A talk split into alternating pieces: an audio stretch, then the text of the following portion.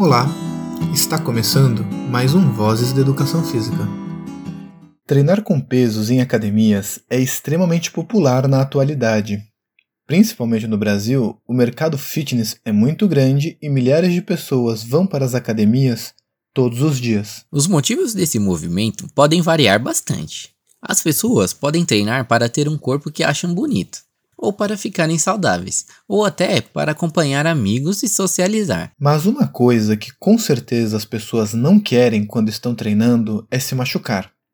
Relatos científicos, por outro lado, têm indicado que existem lesões típicas das populações que treinam com pesos. Por isso, apresentamos o trabalho de hoje, intitulado Estratégias de treinos progressivos para mitigar lesões de ombro em participantes de treinos com pesos, de Guilherme Escalante, Daniel Fine, Kyle Ashworth e Murray J. Colbert, publicado no Strength and Conditional Journal de 2021. E como essa pesquisa foi feita?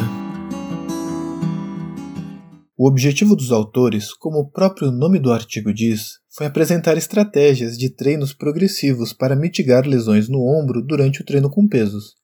Para fazerem isso, eles começaram consultando a literatura acadêmica sobre quais são essas lesões no ombro e por que elas acontecem. Viram que 36% de todas as lesões durante o treino com pesos acontecem nos ombros. Viram que essas lesões ocorrem mais nos participantes desses treinos do que na população sedentária, e que existem algumas explicações para isso. A principal delas é que o ombro é uma articulação com muitos graus de liberdade isso vem ao custo da estabilidade da articulação. Somado a isso, acontece que muitos planos de treino são feitos pensando na hipertrofia dos grandes músculos o mais rápido possível, sem pensar em uma progressão de longo prazo. Por consequência, pessoas iniciantes acabam levantando pesos maiores do que estão preparados e com uma técnica inapropriada. E com isso, os ombros acabam sendo sobrecarregados. Uma outra característica observada no treinamento dessa população que treina e tem lesões de ombro é a execução de exercícios na posição articular mais instável para o ombro, que é uma rotação externa com o braço abduzido. Os autores chamaram essa posição de high five. Posição essa onde o cotovelo, posicionado lateralmente na altura do ombro e flexionado a 90 graus com uma mão para cima. Eu acho que aqui já cabe o aviso. Neste trabalho, muitos movimentos são propostos e descritos. Por conta disso, no próprio artigo original, os autores colocaram várias imagens para ajudar no entendimento. Então, nós recomendamos fortemente que vocês acessem o link na descrição deste episódio para baixar o artigo e consultar as imagens. Vai ajudar bastante. Mas voltando, as lesões de ombro mais comuns associadas ao treinamento com pesos são o pinçamento subacromial, a instabilidade glenumeral anterior e a hiperfrouxidão dos ligamentos. Essas lesões apresentam correlação com um desbalanceamento de forças entre os músculos. Foi observado que em pessoas com esses tipos de lesões, os grupos musculares maiores, como o trapézio superior, o deltoide lateral e o peitoral, são desproporcionalmente mais fortes que os grupos musculares menores, conhecidos como estabilizadores, que é o trapézio inferior, o serrátil anterior, o infraespinhal e o redondo menor. Pessoas com essas lesões apresentam também o menor arco de movimento durante a rotação interna e chance de ter sensação de rigidez na parte posterior do ombro. Os autores ainda comentam sobre os exercícios que apresentam alguma correlação com o desenvolvimento de lesões de ombro. As características desses exercícios são: 1. Um, colocar o húmero em uma posição de extensão posterior ao tronco, como que acontece durante a fase excêntrica do supino. 2. Colocar o braço na posição de high five, como no pec deck. E 3. Movimentos que fazem uma rotação interna e abdução do cotovelo acima do nível do ombro, como acontece na remada alta. Algumas adaptações possíveis para esses exercícios foram descritas como capazes de diminuir a sobrecarga no ombro, como limitar o arco de movimento para os cotovelos não passarem da linha do tronco em exercícios como supino e não deixar passar a linha do ombro nos exercícios de elevação das mãos. Em sua revisão, os autores observaram também que o fortalecimento dos músculos rotadores externos e a capacidade de alongamento da extensão torácica ajudam a evitar essas lesões. É a partir dessas informações fornecidas por outras pesquisas que então os autores propõem alguns exercícios e suas progressões com o objetivo de diminuir a chance das pessoas que treinam com pesos lesionarem seus ombros no processo. E os resultados foram?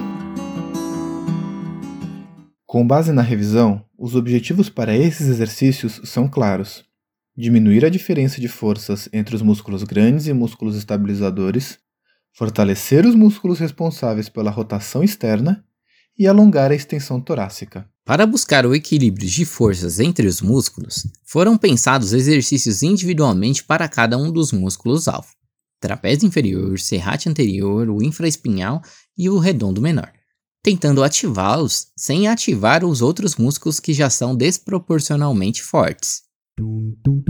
Momento parando para refletir. Tá, mas como? Falar que escolheram os treinos que ativam o músculo e não ativam o outro é como um mágico que faz maravilhas sem a gente ter a menor ideia de como foi feito.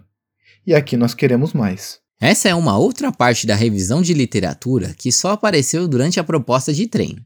Para os autores poderem falar que o músculo trabalha ou deixa de trabalhar em um exercício, eles usam outras pesquisas. Pesquisas essas que mediram, durante aquele exercício, a porcentagem de contração voluntária máxima dos diferentes músculos envolvidos, isso através de uma eletromiografia. Essa contração voluntária máxima, ou CVM, é medida através da eletromiografia de cada músculo. E o que isso significa? Significa que aparelhos captam, ao longo de várias tentativas, os sinais elétricos produzidos pelo músculo durante uma contração voluntária máxima, para então poder estimar um valor como 100%. É em relação a esse valor que dizemos que o músculo em determinado exercício ativou 70, 40 ou 83% de um CVM. Esses valores são obtidos através de pesquisas e posteriormente publicados em revistas científicas. O que está acontecendo aqui é um movimento de gerar uma referência para podermos falar se um músculo trabalha muito ou pouco, pois antes disso nós simplesmente não temos como dizer se os sinais captados são altos ou baixos. Faltava uma escala. E esse é um movimento feito em todas as ciências. Estabelecer parâmetros, mesmo que num primeiro momento arbitrários, para poder falar sobre as coisas de forma coerente e orientada. Momento parando para refletir. Para o trapézio inferior, eles recomendaram um exercício que chamaram de cobra pronada, que posiciona a pessoa de bruços com os braços ao lado do corpo e palmas voltadas ao teto. A execução é aproximar e deprimir as escápulas, enquanto a pessoa estende a coluna elevando o tórax do chão. Pensa em levar os dedos na direção dos pés para ajudar a manter a depressão da escápula. O objetivo desse exercício não é ter grande carga, mas sim executar o movimento de forma correta. As recomendações são a execução diária de 10 repetições que duram entre 10 e 30 segundos. Já para o serrate anterior, o primeiro exercício começa na posição deitado de costas, braço estendido para o teto e alinhado com o ombro. Com a mão segurando um peso e com o braço sempre estendido, o movimento é tentar levar a mão em direção ao teto e voltar, o movimento é feito bem curto, apenas com o ombro. As recomendações são para fazer o exercício de duas a três vezes por semana, entre 12 e 20 repetições, com intervalos de 30 segundos entre as séries. Para o fortalecimento dos infraespinhais e redondos, o primeiro exercício é uma rotação externa do ombro. A pessoa começa de pé, com o cotovelo flexionado 90 graus, a mão segurando um cabo ou elástico na boca do estômago e com um objeto entre o cotovelo e a caixa torácica para manter esse cotovelo apoiado. A pessoa deve manter essa flexão do cotovelo enquanto rotaciona o braço na direção oposta da resistência oferecida pelo cabo ou elástico, passando a linha do ombro.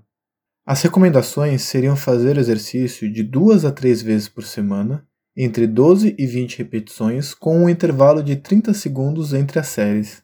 Os autores indicam também exercícios de progressão para cada um dos grupos musculares apresentados, Como são progressões, devem ser feitas só depois dos exercícios que acabamos de falar terem sido dominados.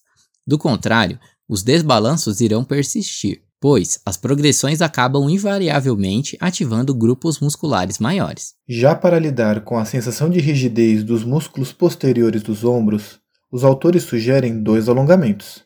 As recomendações gerais para esses alongamentos são fixar as escápulas aduzidas e deprimidas para evitar movimentos compensatórios e executá-los mantendo a postura entre 3 e 30 segundos. O primeiro alongamento pode ser feito de pé, apoiando o peso na face lateral da escápula encostada na parede e o braço elevado a 45 graus e o cotovelo flexionado a 90 graus, também encostado na parede. O braço contralateral, que está livre, pega o punho do braço encostado na parede e direciona para o chão, fazendo uma rotação interna. O segundo alongamento é na mesma posição, de pé, apoiando o peso do corpo na face lateral de uma escápula em uma parede. Já o movimento é feito com o braço do ombro apoiado na parede, cruzando o corpo na altura dos ombros e sendo puxado pelo outro braço. Em ambos os alongamentos, uma bola pequena pode ser posta entre a escápula e a parede. Os autores sublinham a necessidade de lembrar que a escolha e o limite desses alongamentos deve ser baseado no conforto da pessoa. Por fim, os autores comentam sobre um alongamento para ajudar na melhoria da extensão da região torácica. Esse alongamento é feito apoiando a região em um rolo, ou na verdade em qualquer base de apoio, e tentando arquear para trás a cabeça até sentir a extensão das vértebras devem ser feitas de 3 a 5 repetições com durações de até 30 segundos. E no final, qual é a importância disso para minha prática profissional?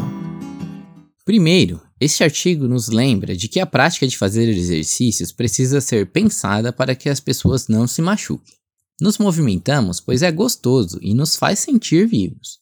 Se nos machucarmos, poderemos iniciar um ciclo vicioso que tornará cada vez mais difícil experimentarmos plenamente nossas possibilidades de movimento. Por fim, o artigo nos lembra que a prescrição de exercícios possui um método.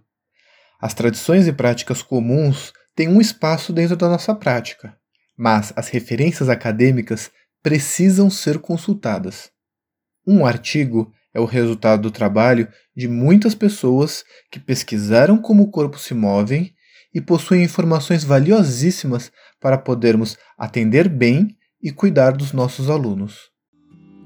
Você ouviu mais um episódio de Vozes da Educação Física, com Caio e Ederson. Se você quiser ler o texto na íntegra, vá para a nossa página online.